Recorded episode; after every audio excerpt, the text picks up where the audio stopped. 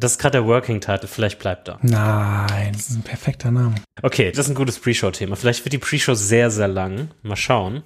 Aber heute wollte ich kurz anfangen und schon mal ein Dev-Environment für quasi, vielleicht werde ich piepen, mal gucken. Äh, in der Pre mhm. ähm, wollte ich aufsetzen und dann dachte ich, okay, wie mache ich denn das jetzt? Für was für ein Stack entscheide ich mich denn? Mache ich Kirby? Mache ich 11T? Java mach Beans? Mache ich Next? Web Applets? JS? Ah, nimm, nimm das doch mal ernst. Ach so. Und dann habe ich, okay, wenn ich dann 11T oder Next mache, wie sieht denn dann mein Backend aus? Und dann habe ich kurz Sanity mir einen Account gemacht und dann dachte ich, oh nee, das ist, nee, das ist irgendwie nix. War nicht so sane? Und dann, nee, oh, oh Gott. Und dann habe ich kurz installiert und dachte ich, oh nee, habe ich auch nicht so Bock drauf. Das fühlt sich irgendwie mhm. auch irgendwie Overkill an. Und dann habe mhm. ich kurz 11T installiert und dann dachte ich mir, ach nee, auch nicht. Und dann muss ich, und das Ding war dann, und dann dachte ich mir, oh nee, jetzt muss ich mir erstmal wieder diese ganzen Bildtasks zusammenklicken oder mhm. aufbauen. Und dann ist mir wieder eingefallen, dass ich das letzte Mal ähm, mit auf dem M1 irgendwelche Probleme mit SAS hatte. Ei. Und dann dachte mhm. ich mir, oh Gott, ohne Mist, Frontend-Entwicklung ist doch echt für den Arsch. Hm. Und jetzt weiß ich nicht, was ich machen soll. ah. Jan, ich habe ich hab die Lösung. Sag mir bitte, wie ich das, wie ich das machen soll. Swift auf dem Server. Herzlich willkommen zur 36. Episode von Sprachnachrichten. Hallo Jan. Hallo Arne. Wie geht's? Gut, ich bin gerade etwas überrascht, dass es erst eine Woche her ist nach der letzten Aufnahme. Ja, siehst du, ich habe, ich habe, also es ist viel passiert bei mir. Ich weiß nicht, wie es bei dir aussieht. Ja, es, es brennt einfach unter den Fingernägeln und wir es müssen einfach, wir sind jetzt einfach ein wöchentlicher Podcast. Mal gucken, wie lange wir das durchhalten. Vielleicht nur eine mhm. Episode. Aber wir mussten auf jeden Fall einfach nochmal aufnehmen. Guck mal, ab und zu ist mal ein Monat Wartezeit, dann nur eine Woche, ist doch auch schön. Wir, wir, wir sind ein Überraschungspodcast. Genau, wollte ich gerade sagen, ja. Sehr gut. In, in jedem siebten Podcast gibt es eine ganz große Überraschung. Gibt es ein Side Project Con? ja, das ist, das ist sehr gut. Sehr schön. Jan, Follow-up. Also, letzte Episode haben wir über das Buch How to Take Smart Notes von Sönke Ahrens gesprochen. Ja. Und da ging es so grob um Zettelkasten Mhm. Dieses Zettelkastenprinzip und alles drumherum. Und wir haben schon so ein bisschen angefangen, über unsere Setups zu reden. Ich habe da gestruggelt mit Filenames und das war alles noch sehr, sehr früh. Mhm. Wie sieht's bei dir aus? Wir haben ja schon hier und da ein bisschen über, über Signal immer hin und her geschrieben und uns Sprachnachrichten aufgenommen. Wir haben mhm. aber, glaube ich, beide versucht, uns ein bisschen zurückzuhalten. Mhm. Dass, dass, wir, dass wir hier und da noch was zu sprechen haben in unserer nächsten Episode. Und für mich war es so, ich glaube, ich habe nicht so viel, bei weitem nicht so viel gemacht wie du, aber trotzdem über das Wochenende, direkt nach der Aufnahme, so Samstag, Sonntag, war es definitiv so, dass ich mir den Kopf zerbrochen habe und geguckt habe, okay, wie kann ich das jetzt, ei, wie kann ich das jetzt umstrukturieren? Und mein Ziel war eigentlich, wirklich mein Obsidian komplett von neu zu strukturieren. Es ist immer noch in einem Prozess. Das muss ich mhm. ganz klar sagen. Es ist doch bei mhm. weitem nicht abgeschlossen. Ja. Und wie gesagt, ich habe das Gefühl, dass du wesentlich weiter bist als ich. Aber es ist definitiv ist etwas passiert und ich habe ein bisschen umstrukturiert und ich habe mir versucht, aus ein paar verschiedenen Methodiken und natürlich auch der Zettelkasten-Methodik, die wir in der letzten Episode angesprochen haben, ein paar Sachen zu ziehen und für mich so mein eigenes Framework oder irgendwie sowas daraus äh, zu bilden.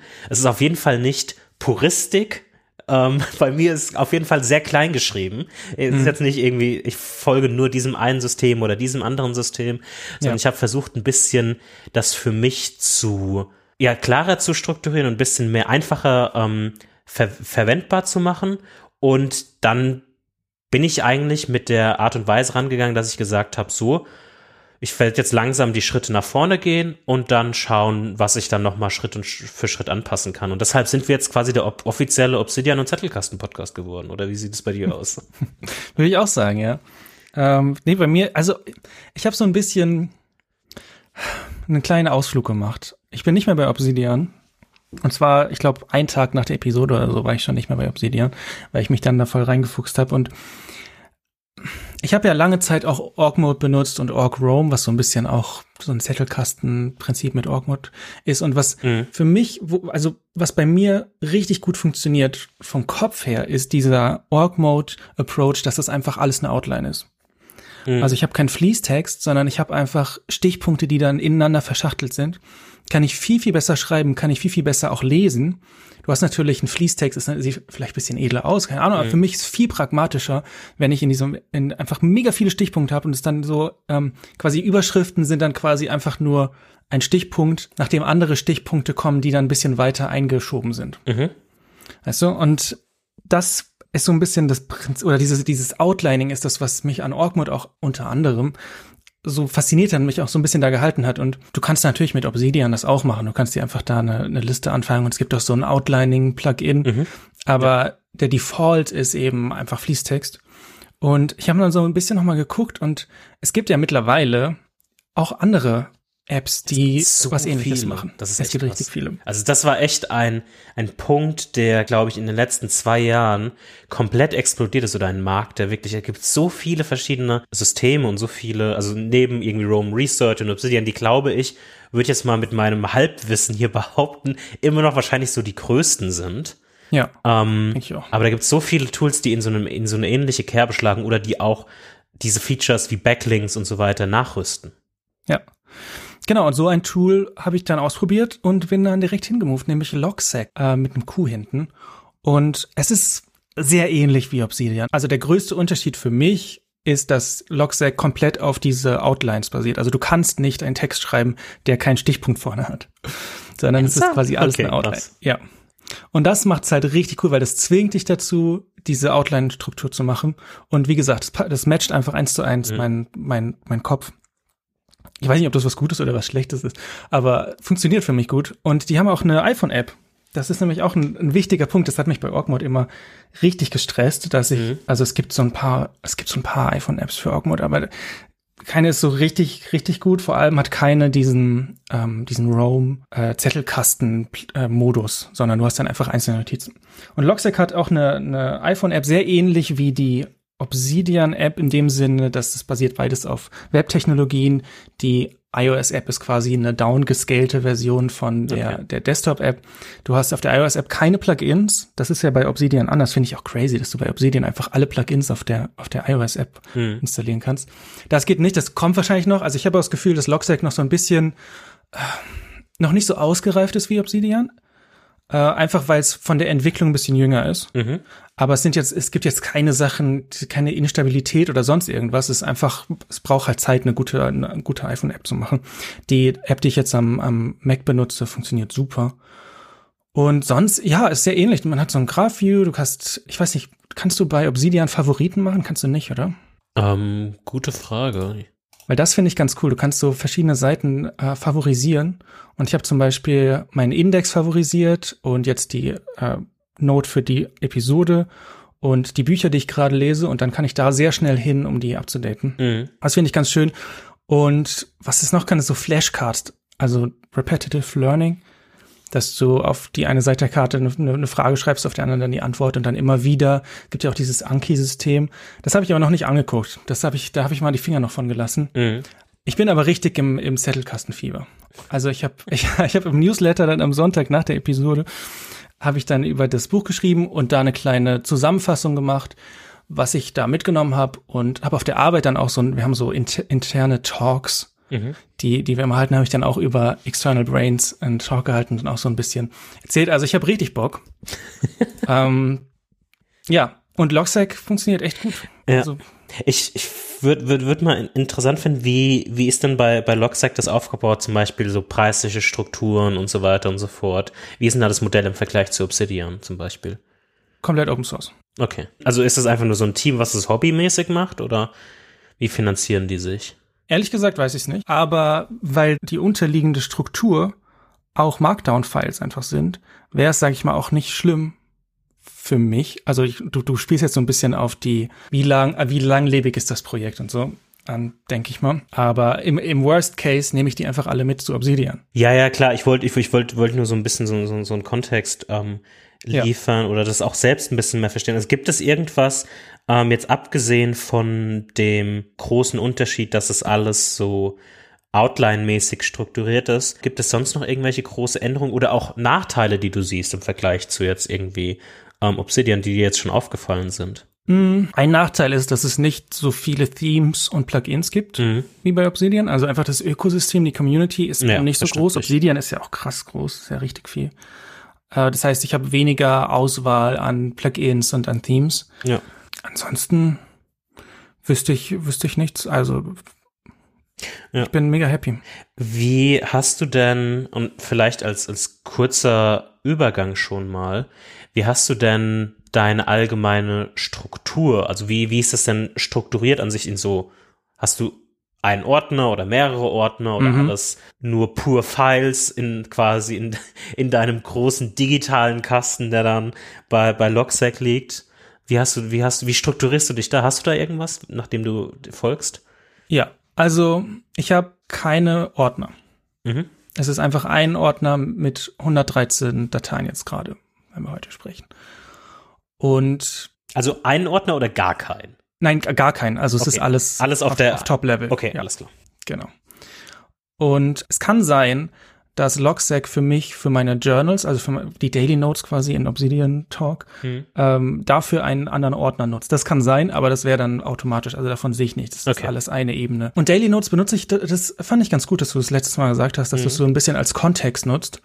Und das mache ich jetzt auch. Das find, fand ich war eine gute Idee. Bin mir noch nicht so ganz sicher, wie viel Persönliches ich im Zettelkasten haben möchte. Also gerade ist echt nur Projekte, die ich plane und Konzepte und Bücher oder Artikel oder Videos oder sowas, die ich, die ich da reinpacke. Und ich weiß noch nicht, will ich da einen Worklog drin haben in meinem Journal? Da bin ich mir noch unsicher, wie ich das mache. Aber sonst, ich habe so eine Index-Note. Mhm. Das heißt, da, das ist quasi so der Entry Point, wenn ich was suche. Ich meine, jetzt bei 113 Notes kann ich auch noch suchen oder über den Graph gehen oder sonst was. Aber dann habe ich so eine Index Notes und da sind dann Topics verschiedene, durch die man sich dann durchhangeln kann und Projects, wo dann zum Beispiel auch Sprachnachrichten ist, Mhm. Fred. Und ich habe keinen Ordner für Bücher oder Blogposts oder sowas, Mhm. sondern ich prefixe die alle im Titel mit diesem Paragraph-Symbol. Okay. Das habe ich mir so ein bisschen abgeguckt bei Andy Matuschak. Der macht das nämlich auch. Und das finde ich eigentlich ganz cool, weil das indiziert, dass diese Note eher eine Zusammenfassung ist, als als Wissen, was aus mir selbst kommt oder selber quasi zusammengetragen ist aus verschiedenen Quellen. Mhm. Das heißt, ich habe zum Beispiel jetzt The Design of Everyday Things und da ist dann am Anfang so ein Paragraph-Symbol. Gleichzeitig gruppiert das auch alle zusammen. Ja. Ja, verstehe. Obwohl, ja, genau, da, ja, ja, es gruppiert, wenn ich, wenn ich mir quasi die aufliste, alphabetisch, dann gruppiert es die zusammen. Genau. Ja. Ich bin mir noch nicht so sicher. Ich habe zum Beispiel jetzt gerade keine, kein Tag, der irgendwie Books oder Book heißt. Das heißt, wenn ich jetzt ein Buch suche, müsste ich immer über das Konzept gehen und nicht über den Gegenstand Buch. Da bin ich mir noch unsicher, ob das eine gute Idee wäre. Das weiß ich noch nicht so. Aber ja, ich bin, wie gesagt, ich bin, ich bin auf jeden Fall hype. Ich schreibe jeden Tag mehrere Notes. Ich lese auch gerade ein Buch, da sind auch mega viele Konzepte drin. Da habe ich, glaube ich, bestimmt schon 20 Notes rausge rausgeholt. Und ja, ich denke, wenn es so ein bisschen abflaut, dann muss ich mir irgendwie so ein Habit bauen oder so ein To-Do oder sowas, dass ich quasi in diesem Flow drin bleibe. Aber so sieht's bei mir aus. Wie, wie ist deine Struktur? Mhm. Ähm, ich habe ein bisschen mit verschiedenen anderen ach, Methodiken irgendwie rumgespielt oder habe geguckt, wie man das besser strukturieren kann. Ich habe auf jeden Fall mehr Struktur an sich. Das heißt, dass ich versuche auf der einen Seite auch diese Daily Notes zu vollführen und das ist für mich erstmal ein eigener Ordner, der einfach Daily heißt und da kommen alle Daily, Notes direkt rein. Und um das vielleicht ein bisschen zu veranschaulichen, habe ich auch mal einen Screenshot gemacht, den sch- schicke ich dir und den verlinken wir auch in den Show Notes dann, ähm, um das nochmal ein bisschen visueller darzustellen, wie mein Obsidian aktuell aussieht. Und auf der linken Seite, in der Sidebar, sieht man so ein bisschen die Struktur. Also wie gesagt, wir haben die, den Daily Notes Ordner, da kommen alle Daily Notes rein. Und dann habe ich so einen Inbox-Ordner. Der ist sehr ähnlich zu der Getting Things Done-Methodik von einer Inbox, wo das gleichzeitig auch so ein bisschen so eine To-Do-Liste ist. Also wenn ich zum Beispiel ein Video sehe oder sowas, was ich mir jetzt noch anschauen will, dann erstelle ich schon mal eine Note in der Inbox und mache schon mal die Basic Metadaten, so die URL. Vielleicht weiß ich schon den Creator und kann den schon gleich verlinken.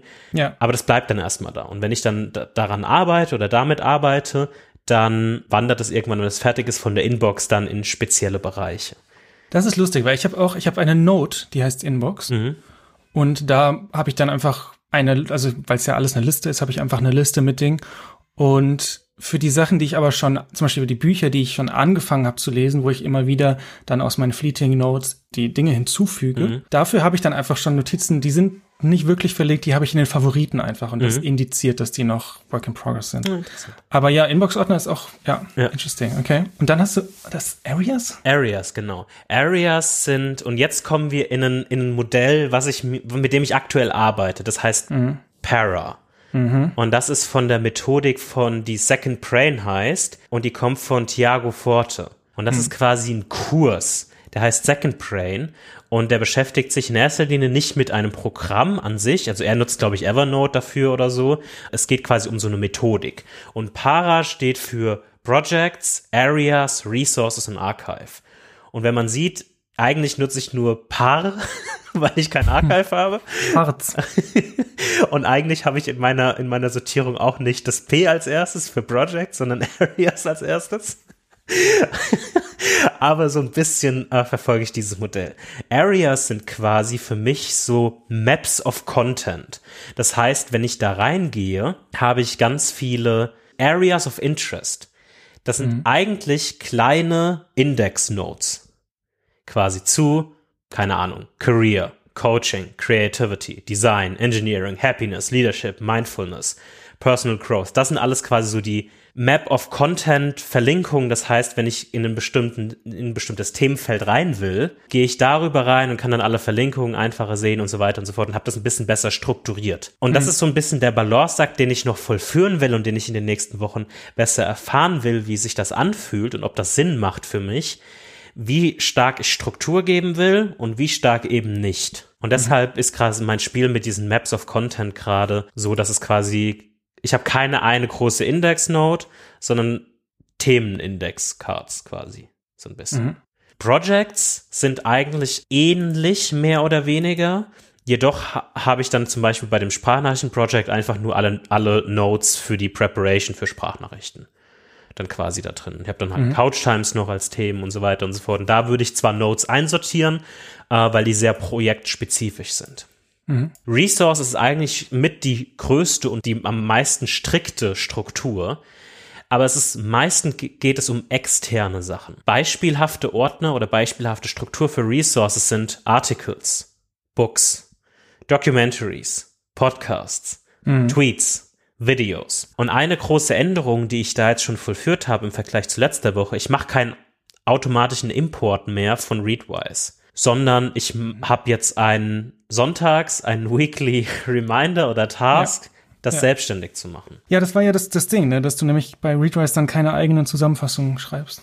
Ja, Ja, gut. Ähm, genau. Und so habe ich jetzt quasi alle diese Strukturen. Bei Tweets habe ich dann zum Beispiel ähm, dann den Link zur Source, Link zum Creator und dann eine Zusammenfassung dessen, was jetzt dieser Tweet-Thread zum Beispiel war. Und das ist meistens so eingeteilt, dass ich einmal händisch alles kopiere von den Tweets, dass ich einmal eine, falls der Tweet gelöscht wird oder so, einmal noch den ganzen Content habe und dann eine Summary dessen gebe dass ich das schnell verstehen kann, um was es da quasi dann ging. Und das sind quasi so Resources an sich, die ich dann immer als Basis nehme und zum letzten Punkt zu kommen. Und der heißt Zettelkast. Und das ist eigentlich nur ein Ordner für alle Ideen oder Erkenntnisse, die ich dann aus den ganzen Resources und so weiter ziehe. Und die Sachen in einem Zettelkasten würden dann zum Beispiel in Verlinkungen unter Areas auftauchen wieder und so weiter und so fort. Also Zettelkasten ist eigentlich wirklich die Zusammenfügung aus allen Ideen, allen Sachen, aber nicht die Resources an sich, sondern wirklich nur die Verknüpfungen oder die ähm, Erkenntnisse, wie gesagt, die ich da rausgezogen habe. Aber alle Resources sind separat aufgeteilt in den ganzen einzelnen Resource-Kategorien. Das heißt, du musst, wenn du eine neue Node anlegst, dir immer überlegen, in welchen Ordner gehört die. Eigentlich nicht. Also es, es kommt drauf an, was es ist. Wenn es jetzt so ist, dass ich quasi ein Buch lese, gehe ich in Resources, Books und lege quasi How to Take Smart Notes als, als Startpunkt an. Autor ist Sönke Ahrens, Source ist ein Link zu, wo man es kaufen kann und Best Ideas wären dann einzelne Ideen, die ich daraus gezogen habe, die kommen einfach random in den Zettelkastenordner rein. Da mache ich mir keine Gedanken. Und das ist, glaube ich, das Wichtige und dieser wiederum dieser Balanceakt zwischen ich will eine gewisse Struktur haben und das ist meistens für die Quellen und Resources oder um einen größeren Themenkomplex wiederzufinden, deshalb diese themenspezifischen Indexcards. Mhm. Aber die einzelnen Ideen, das wäre, glaube ich, Overkill, die dann nochmal separat zu sortieren und zu gucken, wo das reinkommt. Die kommen alle in den Zettelkastenordner rein. Aha, okay. Das heißt, du kannst Areas aufklappen und dann sind da nur, weiß ich nicht, zehn Areas und die verlinken dann weiter. Genau, also in Areas wäre eine, eine, ein Node, der heißt Business, eine heißt ja, Career, ja, eine heißt Design und mhm. da sind themenspezifisch Verlinkungen, aber alle diese Verlinkungen leben in Zettelkasten, in dem Zettelkastenordner. Das heißt, du könntest theoretisch wenn du wolltest, das gleiche erreichen, wenn du eine Index-Node hättest, die dann quasi so verschachtelt wäre, dass du dann eine Areas-Überschrift hätte und dann da hättest genau. du dann da also die Sachen. Genau, das gleiche könnte ich ist mal, ähnlich. eine mhm. ewig lange Index-Node und alle, mhm. die ich jetzt gerade als einzelne Index-Nodes habe, wären H1 oder H2-Überschriften und danach wären alle die Links. Ja. Das wäre genau das gleiche. Genau, okay. Ja, das, das, das ergibt Sinn, weil ich bin bei mir nämlich im Index auch ähm, ich habe da Topics und Projects gerade, mhm. aber sobald es quasi noch größer wird, werde ich dann auch überlegen, ob ich dann in so eine in so eine Area Resources Geschichte gehe. Also es wären ja dann die zwei. Noch. Genau, das war ich habe in den Areas wahrscheinlich, ich würde jetzt mal schätzen 10 bis 20 Topics mhm. drin und das will ja. ich nicht in einer Indexkarte haben. Das wird voll unübersichtlich und deshalb habe ich das quasi in einzelne aufgeteilt, aber wie gesagt, die einzelnen Ideen sind alle nur in Zettelkasten drin. Mhm. Die ganzen Resources sind getrennt. Das ist ähnlich wie vielleicht auch bei, bei Luhmann damals von diesen zwei Boxen so ein bisschen. Ja. Es gibt einmal die ganzen Literature Notes und so weiter und so fort und die ganzen Referenzen an sich und es gibt dann diese Ideen an sich. Mhm. Und bei mir sind immer die Ideen auch in einem einzelnen Zettelkastenort. Cool. Ja, sieht gut aus, dein, dein Obsidian. Hast du da irgendwas gemacht an der UI? Ähm, ja, ich habe das ein bisschen, das ist noch sehr Work in Progress, muss ich sagen. Ähm, das ist jetzt sehr schnell nochmal auch für die Episode äh, halbwegs ähm, gerade gezogen. Also mhm. ich habe ähm, das Minimal Theme verwendet und bin gerade dabei von dem schon von uns in der letzten Episode erwähnten Gavin Nelson. Der hatte auch eine andere Adaption auf das Minimal Theme. Ähm, mhm. gemacht. Und ich mhm. bin gerade dabei, so die besten Teile daraus rauszupicken ähm, weil ich nicht mit allem zufrieden bin, muss ich ganz ehrlich sagen. Baust dir quasi dein eigenes Und ja, es, es, es, wird, es wird langsam in diese Richtung gehen, dass ich quasi mein eigenes Theme so ein bisschen irgendwie zusammenbaue. Mhm. Und ich will eine Balance finden und eigentlich ist so ein bisschen mein Vorbild IA Writer. Mhm. Und deshalb habe ich jetzt auch ähm, aktuell in Benutzung von IA Writer, die haben quasi ihre Fonts, die sie für den Editor verwenden, haben die quasi Open Source zur Verfügung, die kann man verwenden. Und ich nutze da jetzt quasi IA Writer Quattro Typeface und bin damit aktuell sehr glücklich und habe das jetzt so, wie gesagt, kann man ja in den Shownotes dann sehen, wie es aktuell dann aussieht. Habe es dann so aufgebaut, dass ich ja relativ simpel strukturiert habe einige Sachen ausgeblendet habe. Also ich habe auch ein paar Plugins installiert, wie Hider zum Beispiel, der es ermöglicht, verschiedene ähm, Bereiche nochmal in Obsidian nochmal extra auszublenden. Da habe ich einiges ausgeblendet. Und sonst bin ich gerade noch ein bisschen am Experimentieren mit Linter, was ich zum Beispiel interessant finde, der ähnlich wie bei Code Linting einfach nochmal Hinweise gibt, hey, das sieht äh, nicht richtig aus oder das sieht mhm. nicht richtig aus. Wenn das Markdown irgendwie. Genau, korrekt, ja. korrekt. Du benutzt nicht diesen Smart Mode, der quasi den, den Code versteckt? Nein. Okay. Ach so, du meinst diesen neuen Editor-Mode? Ja. Nee, den nutze ich nicht. Da bin ich, ich finde den, auf der einen Seite finde ich das cool, dass die das machen. Auf mhm. der anderen Seite bin ich damit noch nicht wirklich glücklich, weil ich teilweise in so Fälle reingerannt bin, die dann komplett verwirrt war, verwirrend waren. Und das war einfach etwas, was mhm. mich echt gestört hat. Und von daher ja. bin ich jetzt einfach immer wieder in Command E klicken auf dem ja, Level zurück. Zum Toggeln. Ja. Das ist aber ganz interessant, weil bei Obsidian ist es so, dass dieser, wie, wie, was ist das, der neue Editor? Ja, genau. Ich habe gerade vergessen, wie der, wie der Name ist, genau. Da ist es so, dass wenn du dann zum Beispiel in den Link reingehst, dann wird der expanded. Ne? Mhm. Bei Logstack ist es so, wenn du in den Text auf ein Item klickst, ist alles, was in diesem Item drin ist, alle Links, alle Bilder, was irgendwie embedded ist, wird dann ausgeblendet. Und das funktioniert echt ganz gut. Mhm. Also, also weil dieses einzelne äh, Items anzeigen ist bei Org Mode auch so gewesen und da habe ich auch oft dann einfach durch dieses Feature malformed ähm, Markdown geschrieben ja. oder Org Mode dann in dem Fall, ja. Ähm, ich kann dir mal einen Screenshot schicken von meinem Logsack, der ist dann auch in den Show Notes. So sieht das aus. Also es ist nicht, ich weiß nicht. Ich finde es nicht so nicht so anders. Natürlich nicht so minimal und ich benutze ja Inter als Font Mhm. für, für meine, für meine Notes und ich finde bei Inter, es, ich habe dir auch in der Sprachnachricht geschickt, Ja. es ist interessant, weil wenn du diese Font anschaust auf der Website oder in, in Fontbook oder allgemein, dann denkst du, es sieht halt aus wie Helvetica oder wie, wie einfach eine Sans-Serif-Font. Und dann, aber wenn du die Font benutzt in einem Tool, mit dem du schreibst, Mhm. macht das so einen großen Unterschied für die Readability. Also es ist so viel besser lesbar. Hat mich wirklich geschockt, weil ich, weil ich unterschätze diese Font immer wieder. Und äh, genau, das ist auch ganz cool, weil du kannst, also du kannst das komplette Ding wie bei Obsidian ja auch stylen und ich habe die Font für alles, also einmal die die Notes, aber auch die UI ist in Inter. Und dann für Code habe ich die Pragmata Pro Mono, Mhm. die ich auch für für mein fürs Coding benutze. Und damit bin ich dann auch echt echt happy. Ja, ich glaube, also für, für mich steht jetzt noch mal ein paar, ein paar Themen an, definitiv. Ja. So für, als vielleicht auch kleine Hausaufgabe für, für mich selbst ist auf jeden Fall noch mal, ich will, ähm, ein Plugin, was ich verwende, heißt Templator und ich muss noch mal ein bisschen mehr in Template-Strukturen investieren. Das heißt, wenn ich eine neue Resource anlege, will ich nicht immer in eine alte Resource gehen und alles dann copy-paste. Das ist ja Quatsch. Ich will einfach ein Template haben für Articles Ja. und dann ist immer die Source, Creator und dann ist noch mal die Frage, die, an der ich gerade sitze, ist unter anderem, wenn ich mir diese Metadatenpunkte anschaue, was für einzelne Punkte will ich da? Also Author oder Creator ist ein Punkt, Source ist der andere Punkt und dann kommen weitere Punkte. Will ich zum Beispiel Topics haben, die dann wiederum in die Areas verlinken? Will ich sowas wie Tags haben oder einen Status an sich, um vielleicht sowas wie auch Favorites oder so hervorzuheben?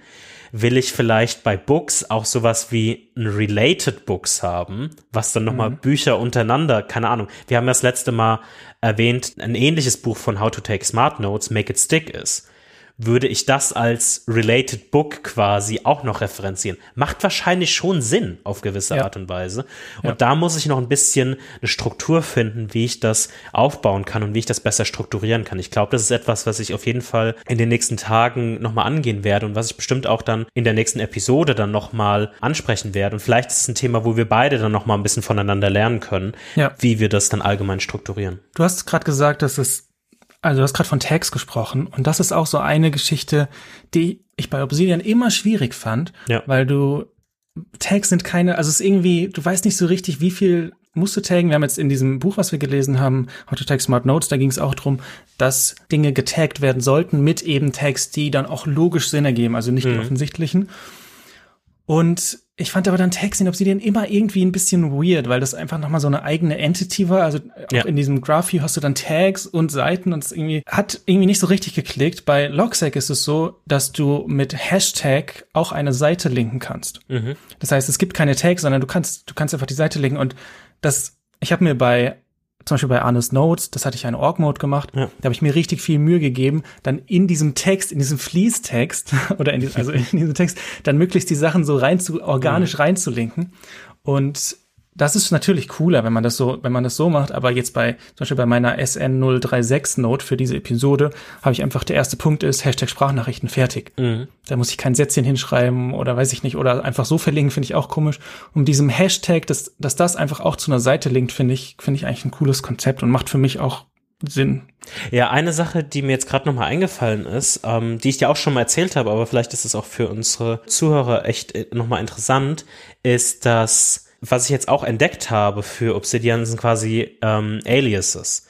Ähm, und das ist gerade interessant in dem ganzen Resources-Spektrum, was ich ja vorhin schon mal erklärt habe. Nämlich ist bei mir so, dass ich eine Option neben Articles und so weiter und so fort ist auch People in dem Vergleich. Und People ist quasi so eine, es stimmt nicht ganz, weil da auch Companies drunter fallen können, aber ich weiß nicht, wie ich es sonst nennen soll, um ganz ehrlich zu sein. Und People hört sich besser an.